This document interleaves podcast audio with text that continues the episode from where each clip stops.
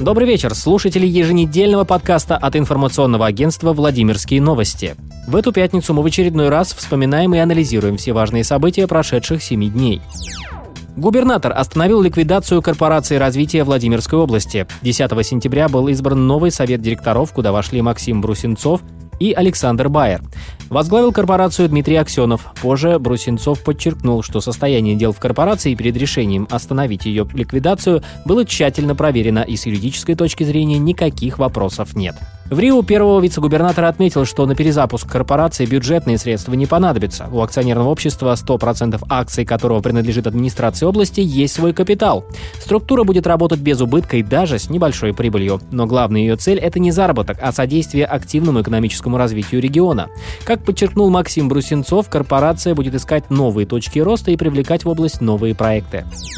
На градостроительном комитете депутаты и общественники обсудили обновленный генплан Владимира. Главный городской архитектор Андрей Быков еще раз прокомментировал деление города на жилые и зеленые зоны, а также развитие дорог и социальной инфраструктуры в ближайшей перспективе. Говорили на комитете и о судьбе лугопарка «Дружба». Обращение к властям с просьбой сохранить зеленую зону набрало более 6 тысяч подписей. Сама земля принадлежит собственнику, имя которого не афишируется. Выступление активиста Ивана Ростовцева перед народными избранниками неоднократно прерывалось депутатом депутатом Василием Перцевым, который, не скрывая эмоций, выкрикивал свое недовольство позиции экоактивистов и явно был на стороне собственника участка.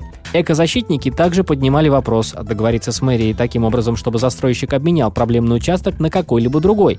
Якобы при таком раскладе застройщик не потеряет прибыль, а город – объемы строительства, ну а жители – парк.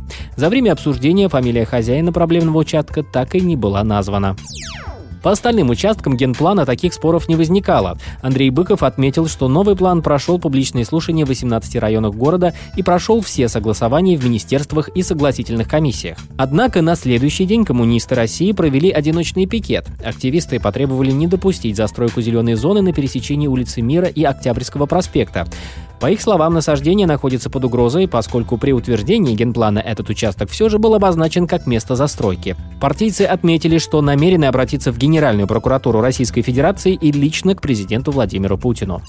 ООО «Вертикаль» признали банкротом. Застройщик входит в группу компании «Консоль» Александра Шамова. Теперь у компании будет конкурсный управляющий Михаил Шульман. Пользователи соцсетей отметили, что ожидали банкротства компании. Еще два года назад из-за затягивания сроков сдачи директор «Вертикали» Александр Шамов вместе с экс-директором Департамента строительства и архитектуры Дмитрием Залониным собирали пресс-конференцию, на которой пытались развеять страхи дольщиков. Александр Шамов собрал конференцию на минувшей неделе после того, как стало известно о банкротстве по его словам, ничего страшного в этом нет. Страшно, когда человек умер. Я же здесь никуда не убежал ни в Америку, ни в Германию, ни в землю обетованную, сказал Шамов. Он пообещал, что все три дома в микрорайоне Веризина будут построены в срок. Речь идет о домах номер 30, 14 и 17.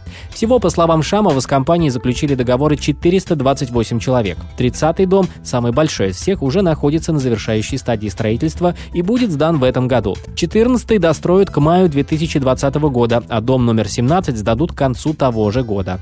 Михаил Шульман уточнил, что сейчас главное достроить дома в срок, а уже после этого решать вопросы с налоговой и другими кредиторами. И к другим темам. Экс-директора Владимира Суздальского музея-заповедника отпустили из-под домашнего ареста. Игорь Конышев вышел под подписку о невыезде после того, как истек очередной срок его домашнего ареста. Сообщается, что он ознакомился с делом, по которому его обвиняют. Затем документы передадут прокурору для утверждения обвинительного заключения. Напомним, что Игорь Конышев был задержан 23 января. Следствием ему предъявлено обвинение в растрате средств государственного предприятия с использованием служебного положения в особо крупном размере.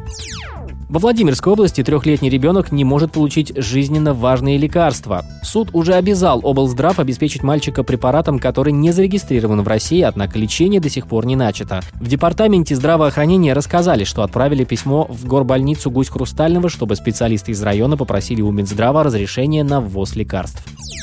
Абуязид Манцигов, представлявший Владимирскую область в составе сборной России на чемпионате мира по греко-римской борьбе в Казахстане, впервые в истории Владимирского спорта завоевал титул победителя этих соревнований. Телеграмму с поздравлениями чемпиону мира направил президент Владимир Путин. Позже Владимирская делегация торжественно встретила спортсмена в аэропорту. На этом наш подкаст завершен. Хороших выходных. Берегите себя. Оставайтесь на страницах vladimirnews.ru.